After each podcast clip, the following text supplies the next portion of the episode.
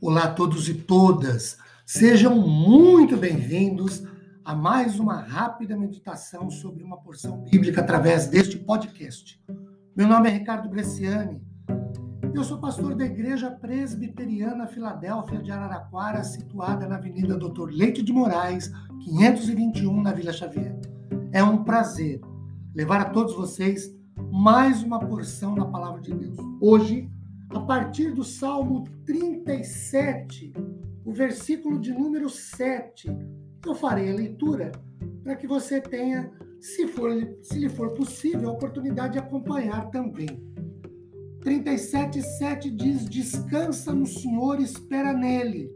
Não te irrites por causa do homem que prospera em seu caminho, por causa do que leva a cabo os seus maus desígnios. Meus queridos, quem de nós já orou, esperou até longamente no Senhor, sem que tenha havido nenhuma manifestação. Talvez alguns de nós estejam cansados de ver tudo sempre igual e por essa razão desistimos, desanimamos, entregamos os pontos, retrocedemos. O que será que acontece? Por que não obtemos a resposta? Bem, duas coisas pelo menos precisam ser consideradas. Primeiro, talvez Deus esteja nos provando quanto à paciência, à perseverança, ao interesse e motivação que devemos ter na vida cristã ao pedirmos e não termos a resposta. Segundo, talvez esperemos de maneira errada e isso pode impedir de estarmos no lugar certo, no lugar onde Deus pode nos encontrar. Paulo escreve em Romanos 8:25, com paciência o esperamos o salmista descreve no Salmo 40, verso 1: Esperei com paciência pelo Senhor. Queridos, esperar com paciência, essa pode ser a chave, o segredo da bênção de Deus para as nossas vidas quando pedimos algo em oração. Esperar no Senhor com paciência é um desafio.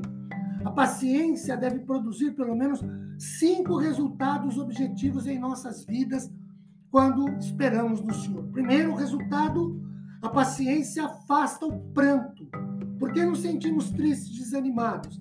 Deus conhece a nossa necessidade melhor do que nós mesmos.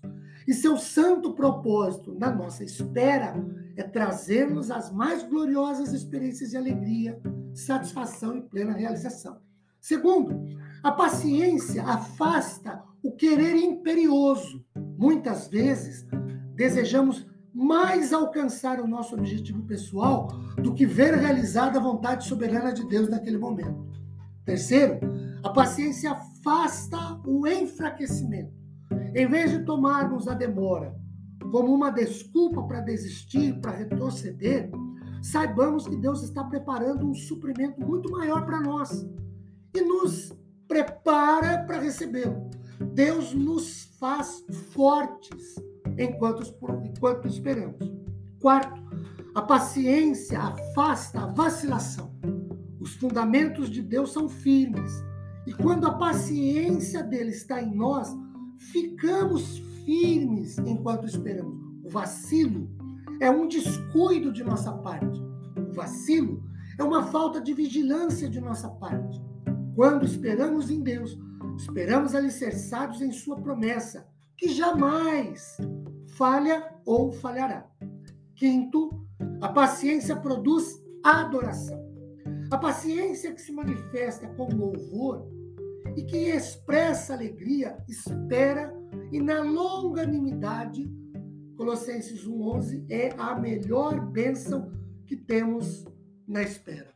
O Salmo 40 reflete bem esses resultados que a espera com paciência pode produzir na vida daqueles que são do Senhor. De acordo com o verso 1, Deus se inclina para nos ouvir quando pedimos socorro. De acordo com o verso 2, tira-nos do poço de perdição, do tremedal de lama e coloca os nossos pés sobre a rocha, firma os nossos passos. Verso 3, coloca um cântico novo, um novo cântico em nossos lábios. Na verdade, um hino de louvor a Deus. E o salmo que nos serviu de base para a nossa exposição de hoje o Salmo 37, versículo 7 diz: Descansa no Senhor, espera nele. Queridos, esse é o desafio. Descansar enquanto esperamos.